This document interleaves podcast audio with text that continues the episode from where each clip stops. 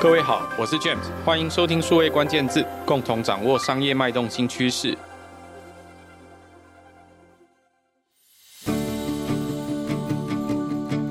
你有 eTag 吗？你知道 eTag 除了国道 ETC 电子收费外，还有哪些隐藏版的便利功能吗？不妨来试试 eTag 车主专属的 U-Tag Go APP，独家智慧停车服务，全台路边停车自动扣，不再漏缴停车账单，出门临停也不再需要排队缴费，结束行程快速离场。赶快来体验最多开车族一致推荐的停车 APP U-Tag Go 吧，U-T-A-G G-O，更多资讯欢迎参考节目资讯栏。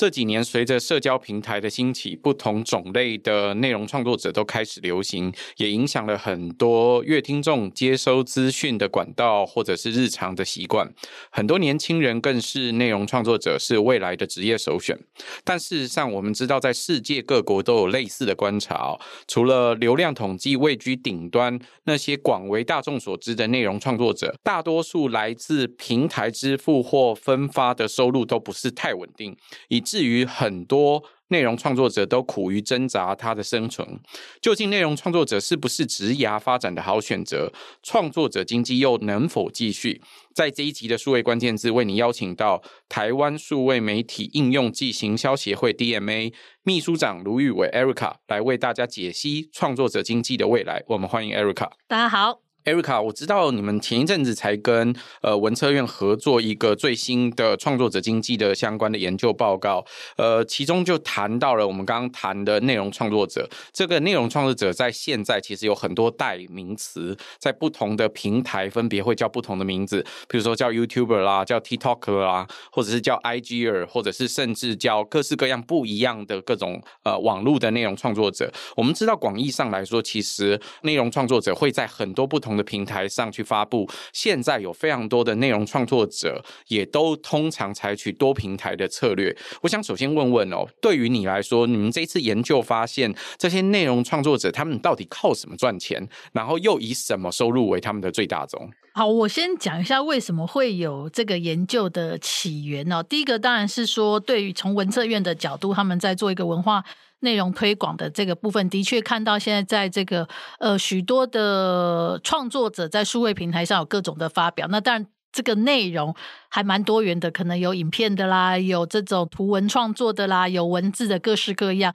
那当然，在这个里面，他们是不是有机会成为一个新的文化的力量？那这个事情当然也是从这个政府文化的这个推动的角色上面来讲很关心的。那对协会来说，其实我们也可以看到的是说，因为呃，特别是我想疫情之后哦，品牌都感受到说，其实现在很多在销售上面，你必须要透过所谓的社群连接，可能才会达到一个更好的一个销售的效果，就人的这个情感的这个一个连接。所以，其实，在我们自己的研究调查里面，也发现说。整个所谓我们叫做这种网红置入或是代言的这一种呃行销的市场的规模，其实以二零二二年来看的话，大概已经有六十亿。那对比整个全台湾接近六百亿的这样规模，其实大概有十分之一可能都已经投入在这一个领域里面，而且也是会员继续看好的这个部分。所以那时候我们也就在想说。呃，对于从创作那一端，其实大家可能碰到的问题，台湾常碰到问题就是内容创作好像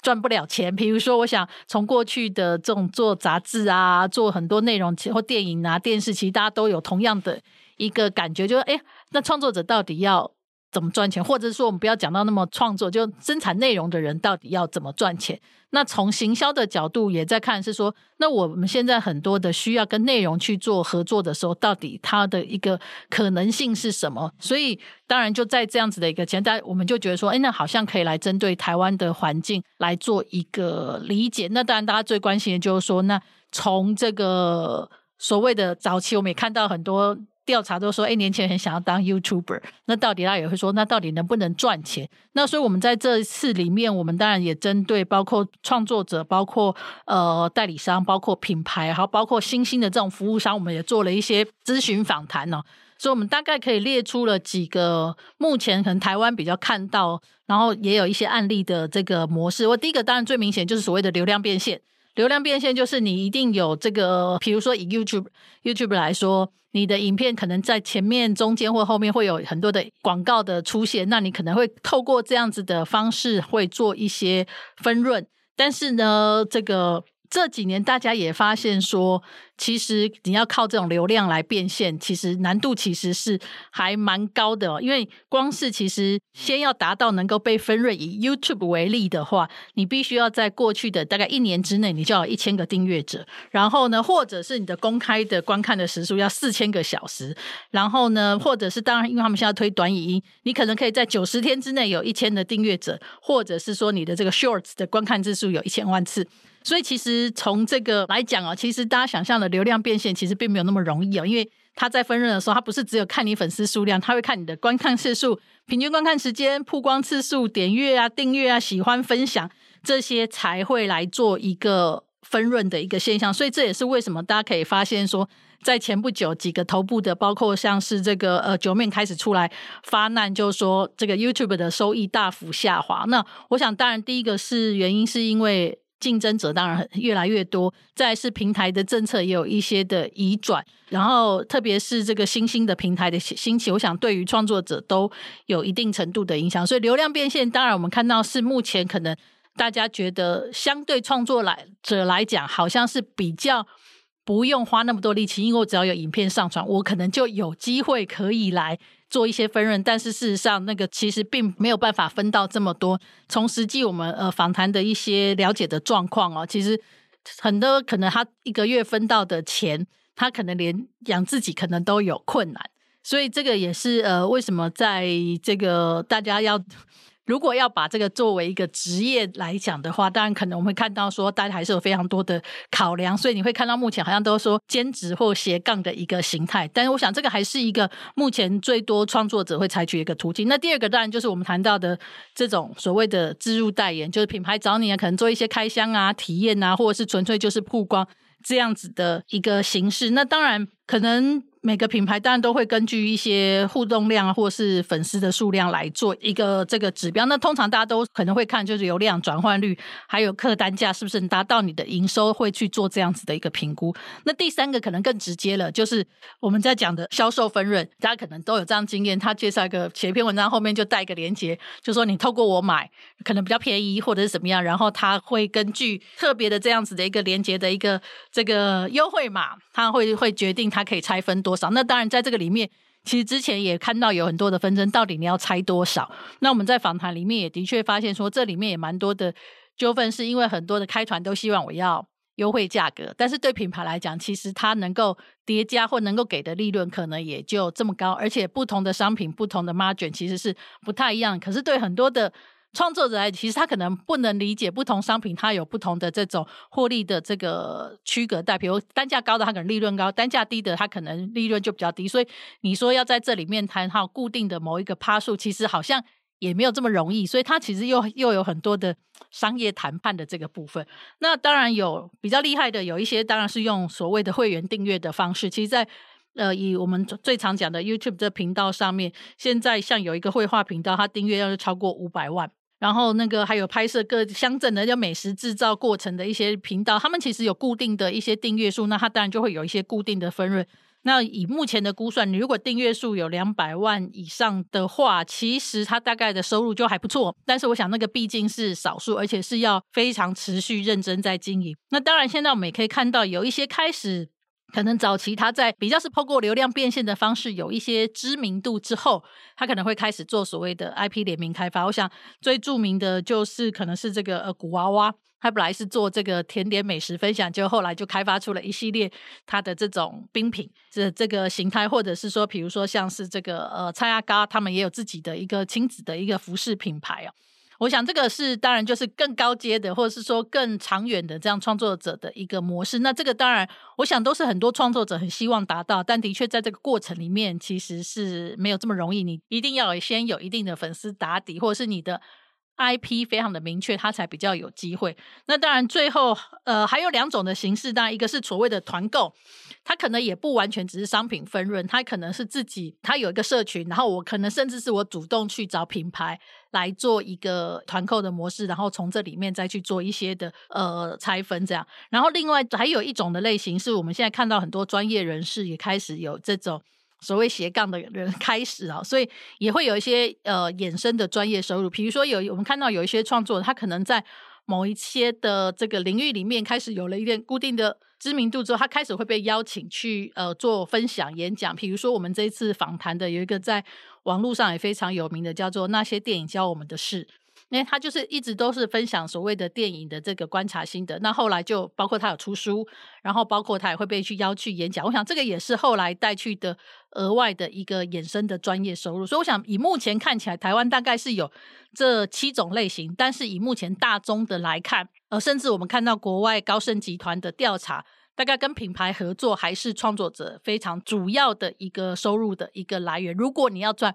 比较多钱的话。数位关键字的听众一定不陌生，我们在很多集之前其实谈过短影音哦。那短影音事实上是一种内容创作的其中一种形式，但是不仅止于这种形式。创作者经济其实在很多不同的平台有各式各样的形式，从 IG 上面最传统的这些图片啊，或者是文字，或者是部落客，或者是你现在在听的 Podcast，或者是各式各样不一样的平台，有各种不同的载体，它都有不同的属性。其实呃，不同的内容创作者对于不同的属性的掌握程度可能不一样，所以有各式各样不同的属性，也有各式各样的不同的。的呃商业模式的方法，刚 Erica 其实帮我们呃整理了，其实大概内容创作者有七大不同的收入的商业模式的方法，这些都是现在。我们在做内容创作者或创作者经济上面最常见的商业模式之一，他提到的流量变现啊，或者是自录代言、销售分润、会员订阅、IP 开发跟联名、发起团购，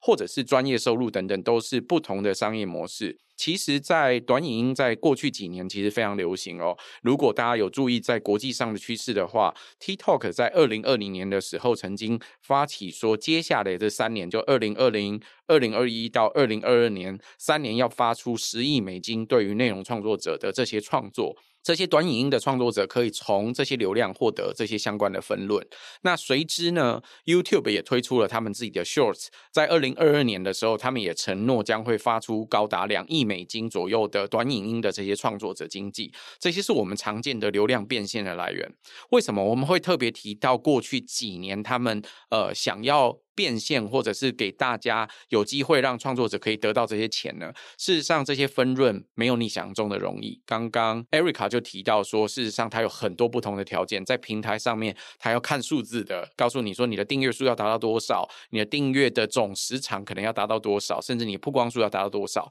有些朋友在开玩笑哦，说，短影音事实上很有可能有一百万次的曝光，你才能换到一杯拿铁咖啡。你可以想象这是多么不容易的事情。过去如果我们要要在电视上有一百万的曝光，其实就已经很不容易了。可是它能够换到的价值可能相对较高。可是现在对创作者来说很不容易，所以事实上这些商业模式也都有不同的变现的这些模式。但是我想对于大家刚刚讲到的另外一点，从品牌端或者是行销端来看，有很多的品牌或行销预算现在都更重视能够透过创作者来接触社群，社群的管道也对他们来说是重要的。如果在台湾有接近六百亿的这个广告预算里面，很有可能就有六十亿左右都花在这个刚刚说的创作者经济上面。以整体的规模来说，还是不小的。那事实上，我们也都知道，如同我刚刚讲的，在世界各国都有类似的观察，就是它很有可能集中在头部效应，还是在少数的这些流量比较高或者是订阅者数比较多的这些创作者。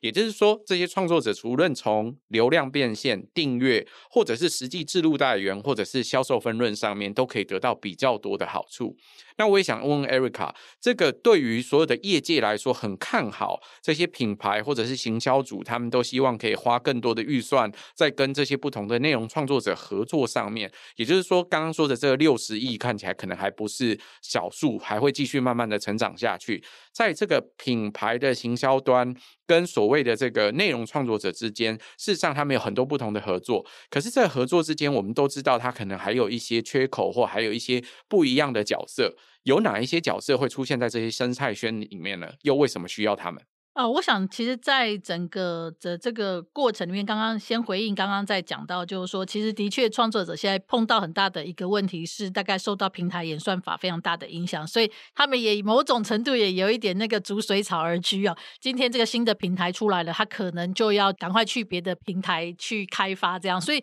目前我们看到创作者的形态，他已经有开始慢慢走向说，我有一个核心主轴，但是我在多平台上面用各具不同的平台的形式，可能去。呃，规划不同的内容来所谓的跟他的社群互动哦。那是其实在这个过程里面，你就可以想象内容的产出里面其实就已经很复杂了，因为你必须应用多的平台，然后再加上如果有品牌进来，每个品牌的需求的又不太一样，所以其实，在我们看到在呃目前的一个过程里面呢，当然其实代理商会是一个还蛮重要的桥梁的一个角色，因为其实坦白讲，就是说品牌它当然人力上面的限制，或者是说对于这个产业不见得它没有那么多的。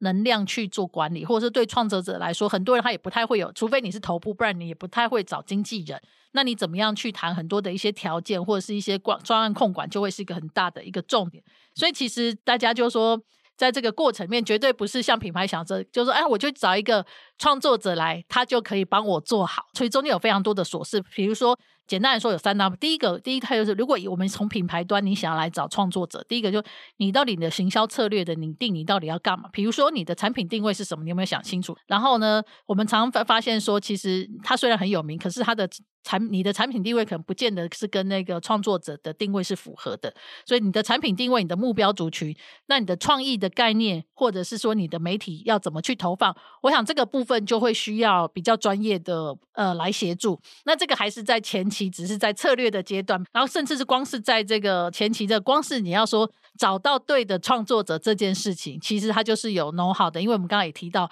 有非常多的不只是数据要量化的数据，你还有直化过去的一些合作的经验、品质。是不是能够这个如期交付？这些其实都是一些直化的考量，可能也不见得是品牌熟悉的。所以在这一段里面，其实它就可能需要专业的协助。那再来是说，我们刚刚就提到，其实很重要。我们在这一次里面就发现，品牌很大的一个困扰就是他们不晓得要。找哪些网红合作？那或者是网红，他说我也想要跟品牌合作，可是我也不知道要怎么跟品牌联系，所以在这里面就需要所谓的代理商这样中介角色。所以这个里面就包括说我至少要有名单可以搜寻、可以会诊。那现在当然我们看到台湾已经有一些呃公司出来提供比较数据化的一些平台服务，让你可以做第一步的一些的筛选的一个部分。那再来就是说，啊找完之后也不是只有找完就好了，那我开始我就要开专案呐、啊。那包括说我要开始做邀约。你的内容形，你希望它的内容的形式要怎么样去呈现？然后的工作期是是多久？然后要怎么交付？然后还有所谓的最重要价格，你要怎么谈？那这个部分都就其实是还蛮需要很多的琐碎的功夫，就是人力成本其实不小。然后再来是可能已经在专案邀约确认之后，你要开始开案之后，你的付款条件、你的交期，那你有哪些特别的约定事项？比如说有些的品牌会对于这个。品牌像万一你中间有所谓的公关风险，比如说绯闻呐，或者是这个不好的社会事件的时候，那你这边怎么去约定？甚至还有一些，比如说在这种呃创作者出来的内容，品牌主能不能去做进一步的广告投放？那这个都会牵扯到著作权问题。其实这个也都是在过程里面要去注意的。那当然到专案执行的时候，当然就是素材。制作沟通，那这个部分其实就是大家可能最多的意见的部分。品品牌有品牌的需求，创作者有自己的特色，那你怎么在中间找到一个平衡点？然后还包括说你要排档期，你要怎么去什么时段、什么时候、什么平台？然后当然还有时间呐、啊，或者是成效的这些部分，其实都是在专案执行很琐碎的一个部分，所以。在这个里面，为什么这也是现在可能在代理商或是服务商里面呢，开始有更多专业的角色出来？其实从品牌或广告主端，一直到从内容创作者端，这两端之间，其实都有很多不同的落差。呃，过去我在业界也曾经听过很有趣的呃想法，就是提到在品牌或广告主端，他们提到说，如果要跟内容创作者合作，到底这个合作我是把它当成代言人呢？那我在操作代言人的同时，他跟过去品牌跟比较靠近是演员啊，或者是特殊的歌星啊、明星啊等等的这些代言人的操作的方法，可能其实也不完全一样。对，其实 Jim 讲的很重要。我们在这次访谈里面，他们就会提到，就是说。很多代理商、服务商或甚至品牌也都有提到，就是说，其实真的要界定清楚，你找这些创作者，你要他当的是演员，当演员就很单纯，他就是照着脚本走。照你可能比较容易，就是说完成你的品牌的需求。可是如果你是希望借重他的社群的影响力来做的话，你可能就要比较注重创作者的特色。所以我们其实也也有整理了，就两边碰到的挑战里面，其实还蛮有趣的。就是当然，创作者对于品牌最大的 complaint 哦，其实是什么？你知道吗？内容修改过于频繁。就一直改，一直改，一直觉得哎，你不太合，一直改，一直改，一直改。然后对创作者来讲，因为他每改一次，对他来讲就是成本。那所以这个这个是网红朋友们。第二个就是付款的问题，因为其实他在前期投入，他就需要花成本。可是以目前的金流，这个其实的确是这一次我们在探讨里面蛮大的一个问题，就是说，可能品牌是不是要先付一些定金？让他可以前期做一些启动，否则的话，其实很多创作者他就会变成前期他必须要靠自己的资金来周转。那其实这也使得很多为什么我们看到现在很多的创作者，他有一点点像是我们在科技产业看的 OEM 跟品牌这种之争哦，就是因为我可能现阶段我要生存，所以我就先只好先做所谓的 OEM。可是，在这个 OEM 的过程里面，你如果这个付款又是什么六十天、一百二十天的话，那就很痛苦。然后，然后代理商当然也很也很无奈，因为代理商就说，也不是他们要给创作者这么长的票期，因为品牌给的票期可能更长。所以，我想这个的确是过去在这个环节里面一个可能会还蛮大的一个议题。然后，当然，如果从品牌端的话，其实也跟刚刚也蛮类似，他们常常就觉得说。跟创作者在内容的呈现上面没有办法达到共识，他有些可能创作者就我的我的粉丝就喜欢比较轻松诙谐，可是品牌就觉得我要高大上。那这里面怎么样去形成一个共识，其实是品牌端一个比较碰到的大的一个困难。然后也会觉得说啊，很多创作者你为什么都要坚持自己风格啊？或者是还有一个蛮大是合作的时程无法掌控，因为我们在听到很多品牌或代理商，他们就发现说。很多的创作者，因为他可能是兼职，然后正职工作很忙的时候就会不见，找不到人，然后呢，或者是呃这个脱稿的这样情况，其实也还蛮多的。所以我想，这个就是所谓在职业的这个认同上面，因为可能很多是兼职，我想在那个职业道德的这个部分，可能就没有对这件事情这么大的要求，所以你就会发现说，其实在这个过程里面，大家的这个合作的眉眉角角的。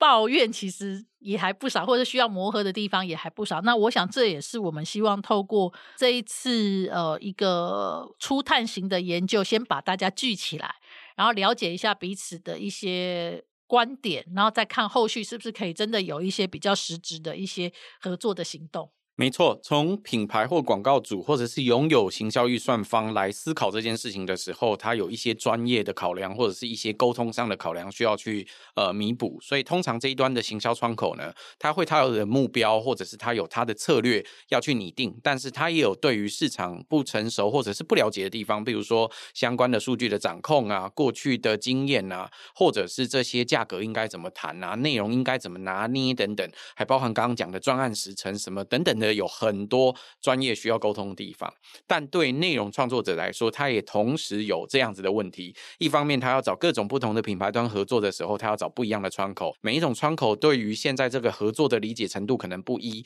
那甚至有可能会找不到窗口的情况出现。所以，我想对于内容创作者端来说，这也是一个很大的困扰。更何况刚刚讲到的内容创作者端，有一些不见得是全职，有一些是兼职，那他不一定都已经有经纪人存，所以有这些沟通的角色，同样也会碰到问题。所以为什么刚刚在讲说品牌行销跟内容创作者端之间，它的这个生态圈里面，可能还有很多角色要走。事实上，这些不同的角色之间，都还有很多商业模式足以再去支撑整个产业的出现。对，其实我们刚刚提到，我当然泛称是代理商或是服务商，但其实它现在我们看到已经越来越分工专业化。以代理商来讲，当然比较行之有年，它包括所谓比较创意型的代理商，就比较是在。内容或是这种 TA 的这种策略上拟定，那另外就是所谓的媒体代理商，帮你做一些媒体，比如说你这样子到底你是要在 IG 上比较合适，在 Facebook 上还是 YouTube 上还是其他的管道上面比较合适？其实这个当然就是呃在代理商的这个部分。那服务商我们也可以看到，其实现在也有很多不同的类型，包括我刚刚提到数据服务，现在有这种提供很多数据平台让去捞，然后去让大家知道说有哪些人可以选择，至少有粉丝的数量的一些基本参考。那还有当然就所谓的经济或孵化型的公司，那我们也看到他们也开始在不管是自己类似农场的方式自己培养，或者是说在网络上面寻找可能有潜力的，然后作为一些签约培训的对象，这也是一类。那也有专门是在做这种行销媒合的公司，就可能帮你做很多的执行的规划的这些，然后也有做这种专门帮你操作投放的。那当然也有所谓的内容制作，因为我们也听到说，其实对很多创作者，他可能很有概念，可他可能会拍，他可能不会剪接。或者是说他可能有概念，可是他可能拍不出好的影片，所以其实现在也有一些的形态是这种比较小型的工作室，甚至大家也有在想说，未来是不是在某些的有点共享共享经济的概念，就是说很多的创作者，比如说像我们看到有一些可能是有摄影棚的出租。然后，比如以 Podcast 来讲，它可能有 Podcast 录音室的一个提供。那未来是不是可能在这后端的一些制作上面，其其实会有一些资源上的整合？这个部分呢，其实也是一个方向。那当然还有所谓的帮忙做所谓的 IP 经营开发的这个部分。你的 IP 可能适合做，有些可能适合做可爱的文具，有些可能适合做书籍，有些可能去开发什么不同的商品。所以我想，其实在这个里面，你可以看到的是整个的产业已经不是好像单纯就是。品牌代理商、创作者，其实它中间已经有细细分出还蛮多专业化的一个部分。那当然，从不管是品牌或者是创作的角度，可能也是你的需求，也许会跟不同的公司去做一些合作。有商机就会长出生态系，所以刚刚 Erica 提到的，事实上我们可以看到，内容创作者或创作者经济这一块的生态圈里面，也有越来越多的角色，像数据服务啊、经济或孵化，呃，这些不同的 IP，或者是行销，或者是媒合，也有在做口碑或者是投放，甚至做内容制作或者是 IP 开发，再进一步去做经营等等。事实上，生态系里面有越来越多专业分工的不同的角色，就如同我们一开始看到这个创作者经济的时候，会告诉你说，这就跟过去的内容创作者一样，呃，会从专业分工，我们叫它 PGC（Professional Generate Content），一直到 UGC，我们在 Web 二点零，大概在十五年前左右，由二零零六年开始，我们听到有越来越多的 User Generate Content，这种由使用者产生的这些不同的内容。那在这个分化的过程，又逐渐的专业化，你可以见到有越来越多这些内容创作者，他们又在专业化的过程里面，生态系出现越来越多不一样的角色，Erica，所以我也想问问，从你这一次的研究调查或者是一些访谈，有没有发现台湾或者是世界上，我们在创作者经济接下来还有未来的可能吗？或者说，对于很多不同的年轻人来说，他们也都想要投入作为内容创作者，甚至想要以 YouTuber 或者是 IGer 成为他们的这个呃未来的职涯的一种选择，可能吗？在未来上面是有继续发展的机会吗？我想，首先就第一个，我想还是要清楚，就是说，到底我们现在的定义的创作者，或者所谓的网红，我们在做这研究，也一直在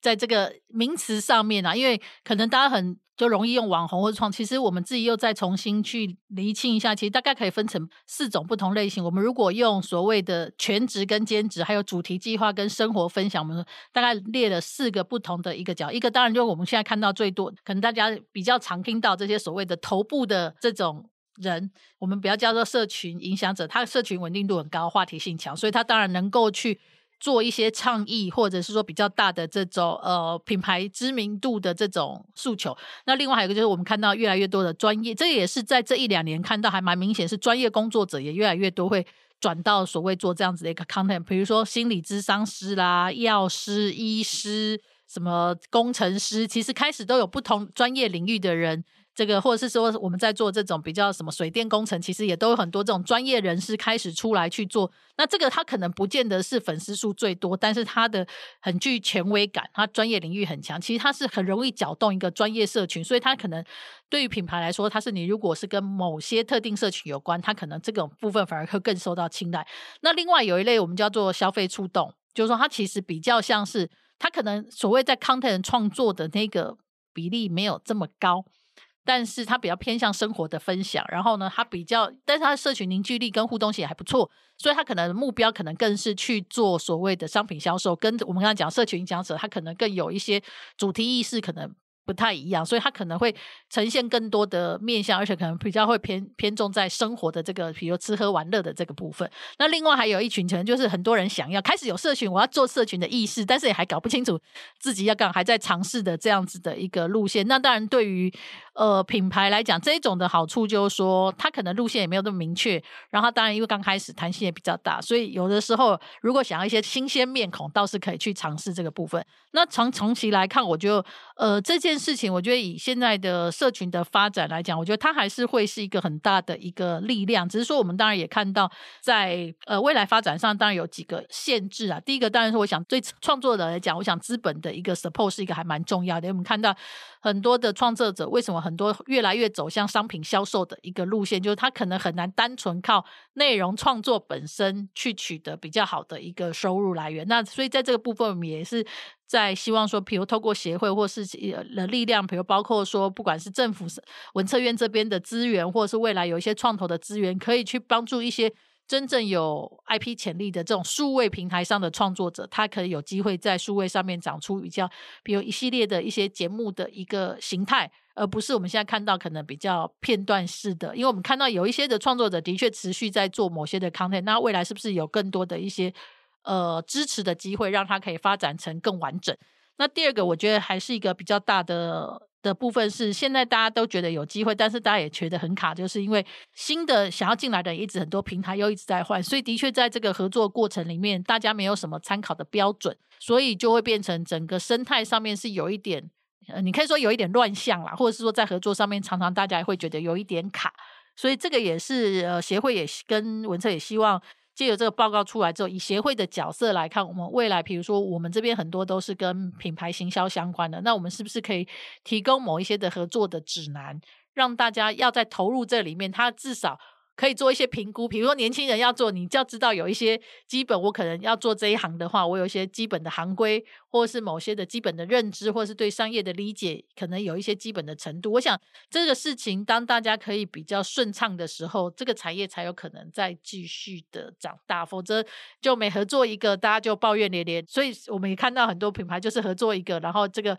创作者就下次再也不要合作，要再找新的。那对代理商也很痛苦。那对于创作者，他也很期待是一个比较。稳定的合作不是每次都摆专案的形式，这对于品牌或创作者都是一个蛮大的营运的一个负担呐。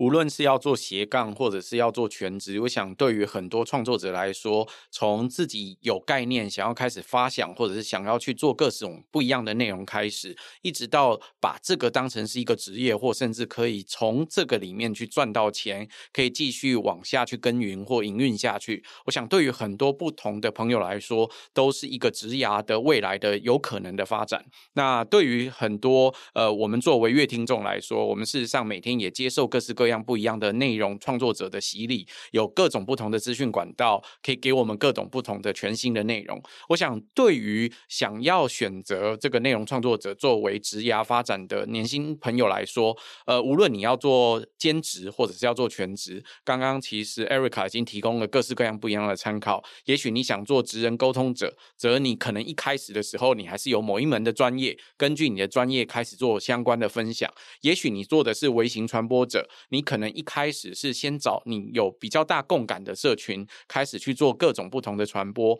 或者是你可以透过主题企划，还有你专门在呃针对某一个社群相关的议题去发展，成为社群影响者，或者是你觉得你自己有机会可以做很多的消费的触动，或者是做团购，所以你作为消费的触动者等等，我想有很多不同的呃职涯的指引，都可以给接下来有机会出现的这些创作者很很多。不同的参考，那同时在这个生态系里面，在专业分工化的过程里面，我们也在看到这个成长的过程里，会有很多不同的各式各样的专业的分工会出现。所以，我想对于大家来说，创作者经济还是一个值得期待的未来。今天很谢谢 Erica 精彩的分享，谢谢，也谢谢各位在线上收听。如果喜欢这一集的节目，请别忘了订阅数位时代的 Podcast 频道，并多帮我们转发宣传，五星好评。我们下周再会，拜拜。